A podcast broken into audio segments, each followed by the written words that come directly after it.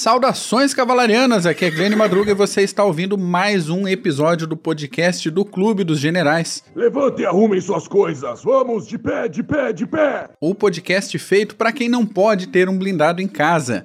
Pensando nas táticas e nas estratégias, hoje e sempre, o professor Renato Kloss. Como é que tá, Paulo?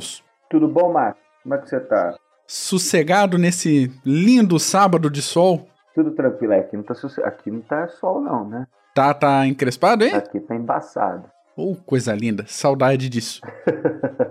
o assunto de hoje é o primeiro de uma série que surgiu aí de pedidos de diversos ouvintes nossos, então a gente não vai citar nomes aqui, porque certamente a gente ia esquecer de alguém. De qualquer forma, obrigado a cada um de vocês pelas sugestões e de tempo em tempo a gente vai trazendo conteúdos nessa linha aqui para os podcasts, que realmente é um, assunto interessante que a gente tem que cobrir mais, o Back to Basics clássico, né? Então, para hoje, manobras clássicas, manobras de uso básico, de uso comprovado e calejado. E para isso a gente vai falar um pouquinho de cada manobra e dar alguns exemplos aí de uso pela história. É Lembrando para isso que o bom comandante é aquele que sabe se adaptar às condições de combate e que muda de tática no meio da, da peleia emprega meios diferentes de acordo com a necessidade e da sua compreensão da situação. Por isso mesmo, a gente vai citar aqui alguns nomes de batalhas em mais de um tipo de manobra, porque dependendo do tamanho da situação, houve essa mudança de um lado e de outro, ou um lado empregou um tipo de tática, o outro fez uma escolha de situação, então vai ter alguns nomes repetidos aí no meio e normal. Ah, uma batalha não se resolve numa cartada só combinando com o inimigo. Eu vou fazer isso, você vai fazer aquilo e vamos ver no que, que dá. Isso mesmo. E, e é bom até pro ouvinte também depois pesquisar, uhum. é, se aprofundar mais até com o nome das batalhas e fazer a analogia com é, a tática, a estratégia ou a manobra que foi usada para ir se ambientando cada vez mais com essas táticas e estratégias militares.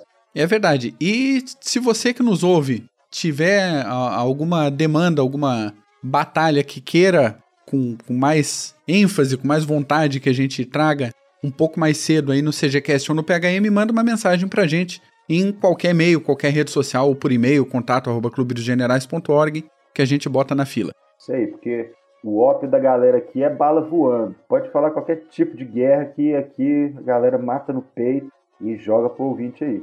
É isso aí. Vamos pra primeira então, Paulos? Vamos. Ataque ao centro de gravidade. Ah, isso aí a gente tem que lembrar do nosso grande rei Clausewitz, que no livro dele da guerra ele já tinha dito que a derrota e a subsequente aniquilação do inimigo ocorre sempre através do ataque ao centro de gravidade. Clausewitz ele aborda o conceito de centro de gravidade né, no, no, no livro dele e ensina que esse centro pode ser o exército inimigo, pode ser uma capital, pode ser é, é um líder, é, é, por exemplo. Tem, será que hoje a Rússia, o centro de gravidade russo, seria Vladimir Putin? Será que se eles derrubassem Vladimir Putin, seria fácil uma mudança de regime, talvez? Pode ser. Mas líderes também. Um exemplo é na guerra entre na guerra do Golfo, na primeira guerra do Golfo, que o centro de gravidade era do Iraque, no caso, era Saddam Hussein. Uhum. Então, pode ser o líder também. Muita gente acha que o centro de gravidade, Mac, é, é, quando você ataca onde o inimigo está concentrado, onde o inimigo concentra suas forças, mas não é isso. Não é onde o inimigo tem seu ponto mais forte, mas sim o inimigo onde tem a, a, a, o ataque, onde você vai.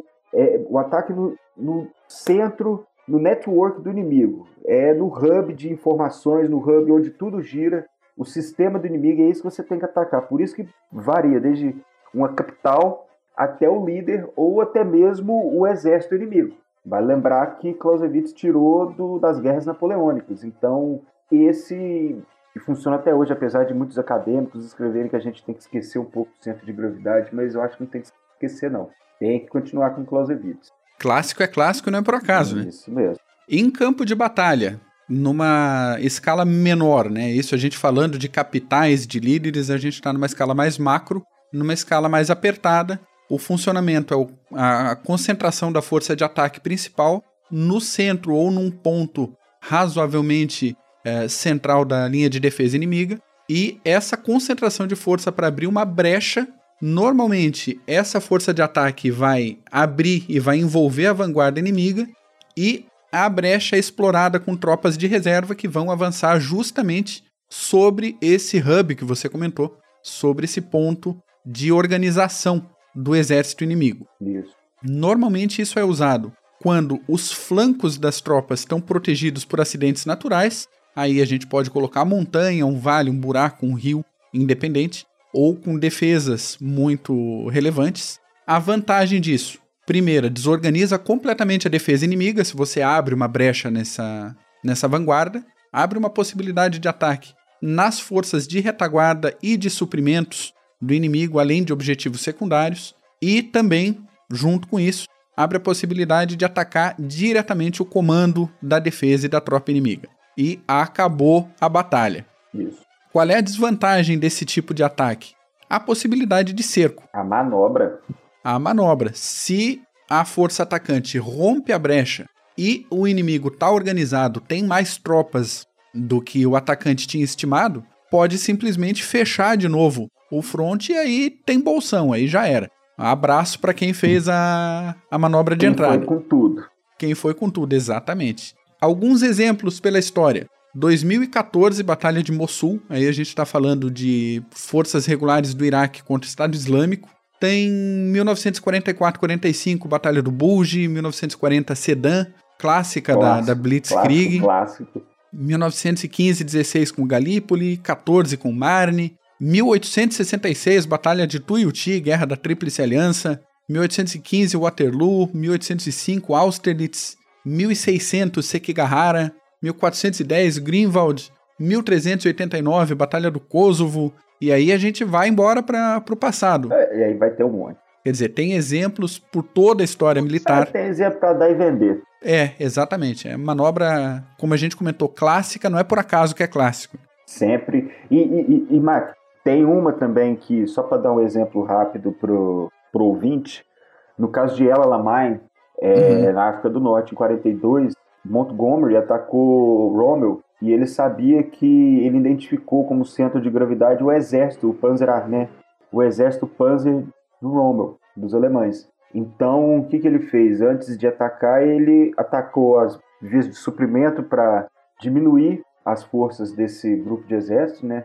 Uhum. primeiro e depois atacou. Não, não foi, no, no caso, não era um, um, uma parte geográfica ou, ou, ou no caso Rommel, o, o, o Rommel mesmo, mas o exército, o exército alemão. Então ele atacou logo no centro de gravidade. Ele tentou primeiro enfraquecer esse exército para depois atacar é, é, de frente, mas já sabendo que esse exército estava um pouco enfraquecido. Então esse é mais um exemplo aí que o ouvinte pode fazer as analogias junto do centro de gravidade e também com esses exemplos que você falou. Então fica, fica a dica para pesquisa aí. Próximo exemplo, próxima manobra, flanqueamento simples. Essa também é clássica. Clássica porque geralmente o poder ofensivo de uma força está concentrado na frente. Então é mais do que normal e, e, e, racional você contornar essa frente e atacar, concentrar suas forças para atacar o, o, flanco do inimigo. Então, outro também que nós temos vários, e isso é clássico da história, não só da, é, da estratégia e, e, e, da história das operações militares. Agora, só um exemplo que é interessante, do tanto que é clássico e, e tanto que é antigo, na Batalha de Maratona dos gregos contra o, os persas, Miltíades estava com medo do o, o, número superior de persas, ele estava com medo de os persas flanquearem ele, então ele acabou estendendo sua, sua linha para eles não serem flanqueados. E outra coisa também, é uma não é a tradição, mas sempre foi normal na antiguidade que os melhores guerreiros eram colocados sempre nos flancos para poder já atacar o inimigo esse ataque principal acontecia através das melhores tropas. Então é interessante isso também. Eles colocavam os melhores guerreiros sempre nos flancos. Tinha até uma briga, dependendo da batalha, do, do, dos guerreiros em si, mas de quem iria ocupar o flanco. Olha que interessante. Pois é, uma posição de destaque, né? Exatamente. E aí, é, como funcionamento básico, é isso que, que tu comentou. Esse ataque com contato é, por toda a linha e uma tropa dando pressão ou envolvendo a vanguarda inimiga por uma lateral, obrigando aí a defesa a mobilizar a reserva e desarticular a defesa de linha. Situação de emprego sempre que possível, quando um flanco está defendido por acidentes naturais, o outro está liberado, sempre que dá para fazer a volta. Faz isso. Vantagens dessa manobra: possibilidade de isolamento de parte da tropa inimiga, enfraquecimento da capacidade de defesa e segurança dessa tropa de flanqueamento, de contorno, de retrair, se for necessário. A desvantagem é uh, o risco de contra-ataque de eliminação da tropa que faz o flanqueamento, de novo, se a defesa estiver bem organizada. Uh, a gente comentou no início do episódio e é sempre bom. A gente não combina o, o ataque, o contra-ataque com o inimigo. Então, pode ser que alguma coisa é, surpreenda o comandante na hora dessa ofensiva. Como exemplos, de novo, história afora, 1942, Gazala, 1939, Batalha do Rio da, da Prata, e aí um exemplo naval de flanqueamento, 1920, Batalha de Varsóvia. Aliás, Varsóvia de 1920, Polônia contra, contra a Rússia como in, contra o embrião da União Soviética, vale a pena a gente trazer, hein? É interessante. Não, vale, vale mesmo, o CGCast vale. O couro que os poloneses deram no. fala, fala de novo, fala de novo, que bonito. O couro, o couro. Põe o, o, o, tem, que, tem que. A gente tem que resgatar aquela risada do cadeirante lá. verdade, verdade. Coloca aí.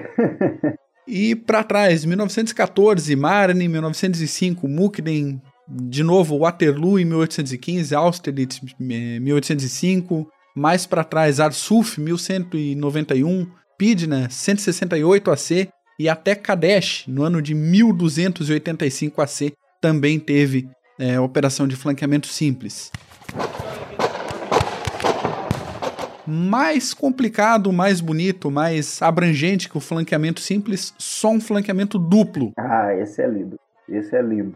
E aí, como já dá mais ou menos para deduzir, ataques com contato direto pelo fronte, tropas rápidas envolvendo a vanguarda inimiga pelos dois flancos. Isso numa situação de campo de batalha vasto, aberto e com a condição da tropa atacante ser grande o suficiente para manter toda a pressão na linha e ainda assim ter elementos de contorno para poder abraçar o inimigo. A vantagem é direta, a possibilidade do cerco do inimigo, e a partir do cerco, aniquilação ou rendição. E a desvantagem é, se a tropa não for numerosa ou hábil o suficiente, possibilidade de desgaste da, do front e de um contra-ataque. E a gente vai comentar alguns exemplos disso mais para frente. Mas flanqueamento duplo, Segunda Guerra Mundial, Bulge, 1905, Mukden. 1866, de novo, Guerra da Tríplice Aliança, Batalha de Tuiuti. 1813, Dresden e por aí pra frente. Daras, ano 530. Uh, Adrianópola, 378. Batalha de Zama contra os cartagineses, romanos e cartagineses, ano 202 AC. Lago Trasímeno, 217 AC. É, Galgamela, Maratona, Cabo Economos e por aí vai embora. Ô, ô Marco, você viu que nós citamos aí, ó, você citou Lago Trasínamo e Zama. Pois bem, é, Aníbal, vamos lembrar do grande general Aníbal, que ele era o mestre de aplicar essa, esse flanqueamento duplo. E na Batalha de Cannae, ele destruiu o exército romano através dessa tática. Ele enfraqueceu o centro é, é, da linha dele e fortaleceu ambos os flancos e o que ele precisava da linha dele central era apenas para segurar o inimigo. Uhum. Depois ele deixou o, o, o, inimigo avançar um pouco e deixou os flancos, começou a segurar o inimigo nos flancos. Então ele deixou a, a, o centro, ele recuou o centro dele e avançou os flancos. Logo, ele teve um, um, um ataque duplo pelos, pelos flancos e essa, essa tática aí, Molt, era doido com essa, com essa tática, era doido com o Aníbal. E outro também que a gente tem que trazer aí também, essa. Com certeza. Batalha, é a batalha dos cartagineses e os romanos aí. O pau quebrou muito tempo entre eles.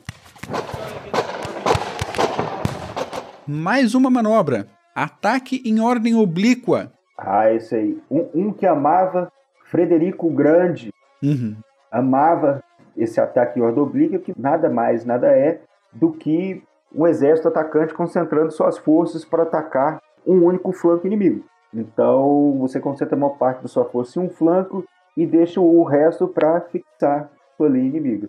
É interessante que isso veio meio com a natureza da guerra. Isso. Sempre que não tinha condição, isso era uma praticamente uma constante na antiguidade. Você, em vez de reforçar os dois flancos, reforçava um e deixava o resto da linha uh, mais ou menos uniforme. O que gerava, no decorrer da batalha, uma coisa interessante que é o giro do campo de batalha quando a batalha era longa. Então, tem estudos até bem recentes sobre essa movimentação da batalha, normalmente em sentido anti-horário, se não me falha a memória. Se eu errei, é, amigo ouvinte, me corrija aí. Mas normalmente o flanco direito era reforçado e acabava fazendo esse giro anti-horário em campo de batalha, uma coisa bem, bem interessante. Como funciona? Já comentamos. Situação: quando a inteligência ou experiência percebiam um flanco mais fraco do inimigo, ou pela prática, pela cultura de guerra dos povos envolvidos, hein? também bem comum, principalmente na antiguidade. As vantagens disso são a concentração da força do ataque,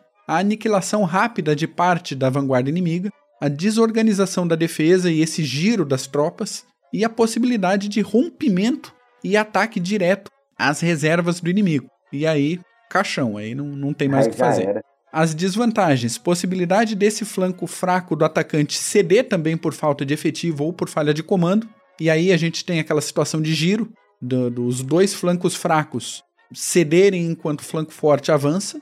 E como exemplos desse, dessa organização em ordem oblíqua, Batalha da Cidade do México em 1847, Uh, Yarmouk, de novo, 636. Yarmouk. Galgamela, em 331 AC. E uma das batalhas que eu acho mais interessantes, que é a Batalha de Leuctra, em 371 AC, quando os espartanos, os poderosos espartanos, tomaram uma surra. Uma mas lambada. uma surra, uma lambada de um sujeito, de um general chamado Epaminondas. Segundo o Rundes, nosso amigo Rundes do CG, os espartanos tomaram uma surra de um sujeito com nome de remédio. e foi uma tunda sensacional. Alguns dos motivos foi realmente a concentração de forças que o Epaminondas fez no, no flanco direito dele e o fato de que o flanco atacado do lado dos espartanos era composto não por tropas espartanas, mas por tropas clientes e aliados um pouco mais fracos. E quando viram essa pressão da tropa de Epaminondas em cima, eles simplesmente cederam, viraram as costas e foram embora. Vazaram. Vazaram. Mas, ainda assim, era uma tropa comandada por espartanos, gerenciada por espartanos, e a derrota cabe com todo gosto para Esparta. Tomaram uma surra mesmo em 371 AC. Mais um exemplo de, de manobra, a falsa retirada. E aí, uma das mais delicadas e mais complicadas de fazer em campo de batalha. É, porque se fizer errado, acaba. É, é, é, é o momento, né? E é um estratagema. Sim. É um estratagema, entra naquelas táticas de decepção que até no próximo que nós continuar, nós vamos continuar com essa série aí pro que nós vamos citar, mas essa aí tem que ter, tem que saber a hora certa de fazer, senão acaba perdendo o momento. Exatamente. Funcionamento o centro da força atacante durante a batalha cede, faz essa, esse fingimento, esse jogo no campo de batalha, ele recua. O inimigo normalmente é induzido a romper a linha, a organização e avançar pelo centro. E o centro que está recuando estaciona, normalmente compactado, e os flancos embolsam o atacante. Como você comentou ali do, do Aníbal também, em do Cane. Aníbal. Foi bem isso aí. Recuou, compactou, parou e o flanco abraçou os romanos. E um abraço, já estava dentro do funil, não tem mais o que fazer. Aí já era, agora é só, só ir fechando, fechando, fechando, fechando.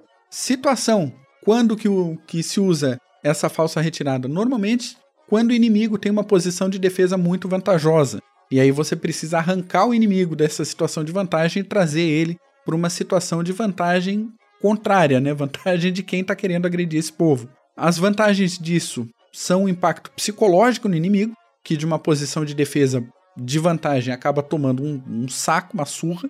Por quê? Porque o inimigo é atacado por três lados. A defesa que estava organizada se transforma numa força de ataque e de repente tromba com uma parede compactada e os dois flancos abraçando. Não tem muito o que fazer. É, que coisa linda, né?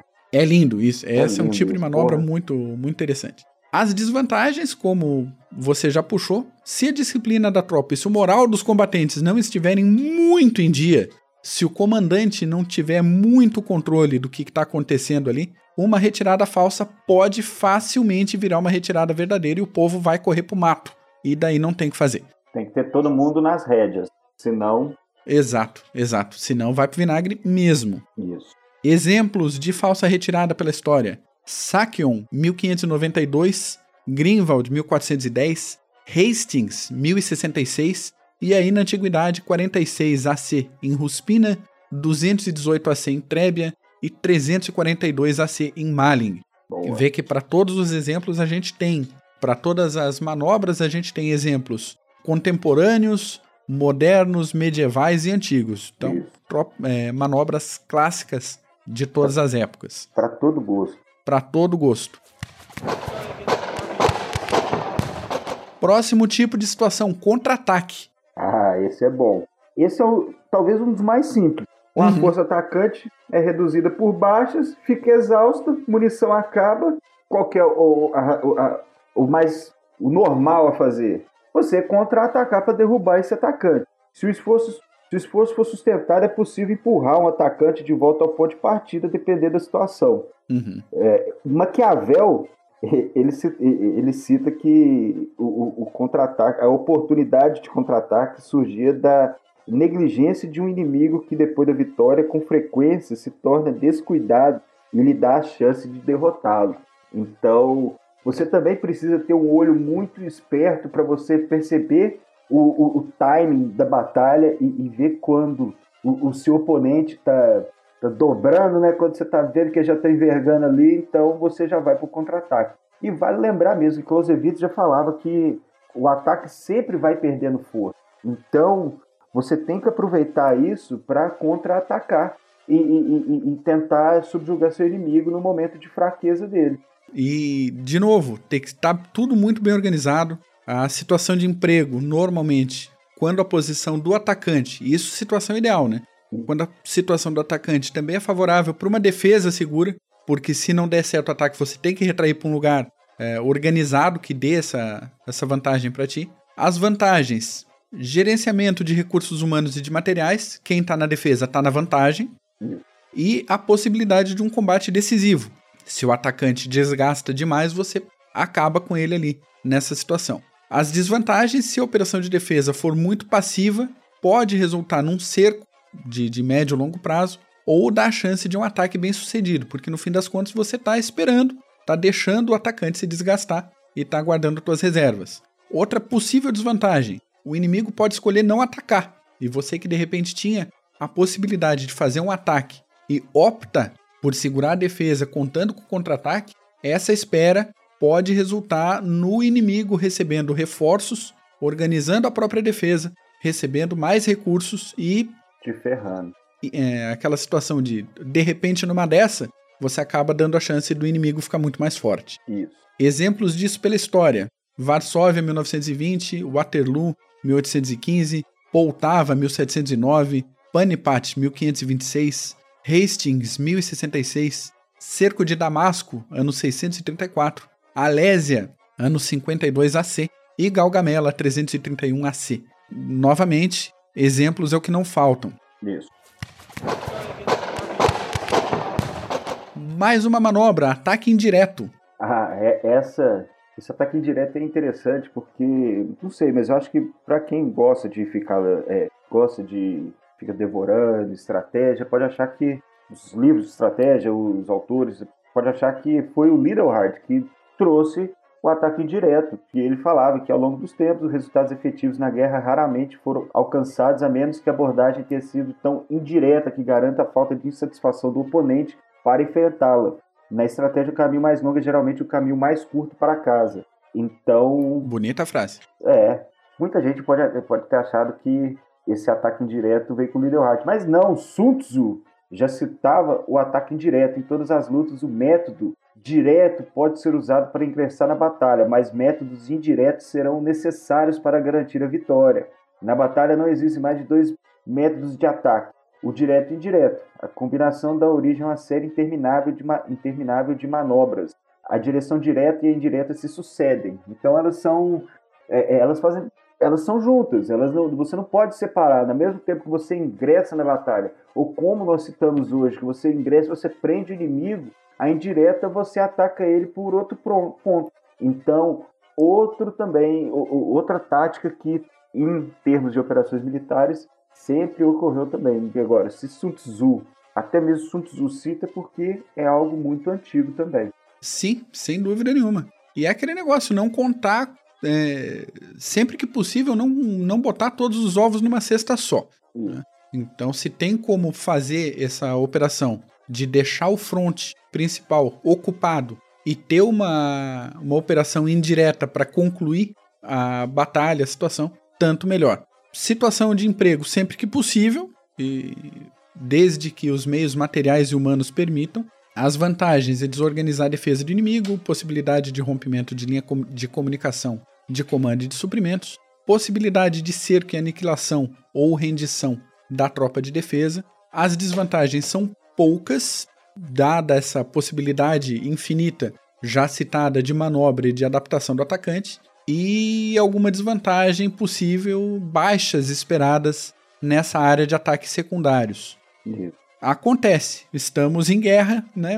Haverá baixas. Exemplos disso pela história: Mossul, 2014, Operação Crusader, 1941, Poltava, 1709, Nagashino, 1575 e Yarmouk, no ano 636. Vê que Yarmouk foi uma batalha tão complexa que a gente está citando ela quase todas as manobras todas que, que a gente trouxe hoje. Uma não tão clássica, mas que demitido eu resolvi atravessar hoje aqui de curiosidade, porque a gente meio que citou ela no episódio recente. Qual? É a operação de cruzar o T, uma operação naval. Como é que funciona isso? Ah, é mesmo. Uhum. Foi um tipo de manobra utilizada muito entre o final do século XIX e a metade do século XX, que consiste em uma linha de navios cruzando a frente de uma coluna de navios inimiga em perpendicular. Então toda a linha de canhões que atravessa a frente inimiga atira contra essa coluna inimiga. As linhas de cruzamento de fogo do atacante se sobrepõem, os campos de tiro se sobrepõem, e a coluna atacada fica com o campo de tiro prejudicado pela própria formação, já que tem um navio na frente do outro. Então fica bem, bem difícil de reagir. Quando que se empregava? quando a tecnologia permitia, basicamente. Isso depende de navios a motor e que tenham torres de tiro móveis. Quando que a gente citou o, o, inverso disso, na verdade? Quando a gente falou do Nelson. Isso. O Nelson fez justamente o contrário. Ele fez uma linha para atravessar no meio dos navios inimigos, já que não havia essa mobilidade dos canhões. Então ele aproveitou o máximo que ele podia dos seus canhões fixos e aproveitou a formação perpendicular da frota inimiga como desvantagem para eles. Isso, se tivessem torres móveis na época, Nelson teria ido para o fundo uhum. sem chegar na. Sem se aproximar, né? Exatamente, exatamente. Então, ver também a genialidade do Nelson de perceber isso tudo e usar isso em batalha. É fantástico. É fantástico. Ele, ele simplesmente se propôs a quebrar essa, vamos supor, essas táticas que, que as marinhas usavam, ele, ele quebrava e jogava os navios dele, os navios de guerra, já do lado dos inimigos para fazer aquela tática de melé, né? Que era é, machadinha, canhão, mosquete, baioneta e pau quebrando. E pau quebrando, é isso Ô, Marco, nós só esquecemos de, de citar também na, na, no ataque indireto. Opa! Inchon, o desembarque. Bom, na, na, na, na Batalha da Coreia, que como você citou, né, o, o fronte lá no sul da Península Coreana e o, as forças aliadas, é, MacArthur desembarcando em Incheon para tentar salvar a guerra da Coreia, acabou subindo, foram parar lá no esqueci o nome do rio lá em cima lá, na divisa da China com a Coreia hoje da Coreia do Norte. Uhum. Yalu, Rio Yalu. Yalu, boa. Pronto, isso aí, boa. Maravilha. As desvantagens de cruzar o T. A tecnologia avançou, senhoras e senhores, então a manobra já era. esse tipo de manobra caducou com o emprego de mísseis e de navios aeródromos, o porta-aviões. Então, não tem mais porquê, numa situação grande, fazer isso. Mas podemos citar Jutilândia, 1916, é, Tsushima, 1905, Segunda Batalha das Ilhas Savo, 1942 e Batalha do Estreito de Surigao, em 44. E já era, acabou a época de cruzar o T nos mares do mundo. Acabou o milho, acabou a pipoca. Exatamente. Dom Paulo, para um primeiro episódio, acho que tá bom, né? Tá bom, tá bom. Mas vamos continuar, que tá muito boa. Essa série, essa série tá muito boa. Isso aí. E vamos pegar outros elementos aí de, de base da militaria, de manobra, de organização, e de pouco em pouco a gente vem trazendo aqui pro PHM, pro CGCast, dependendo da situação. Isso. É isso por hoje, então, senhoras e senhores, meu Ficamos caro por ouvinte, muito obrigado. Paulos, brigadão, Um abraço, Marcos. valeu. Pessoal aí, pode acompanhar as atividades do Clube de Generais nas redes sociais. Se você gostou desse episódio, por favor, compartilha com mais uma pessoa que você acha que pode gostar também. E até semana que vem. Falou!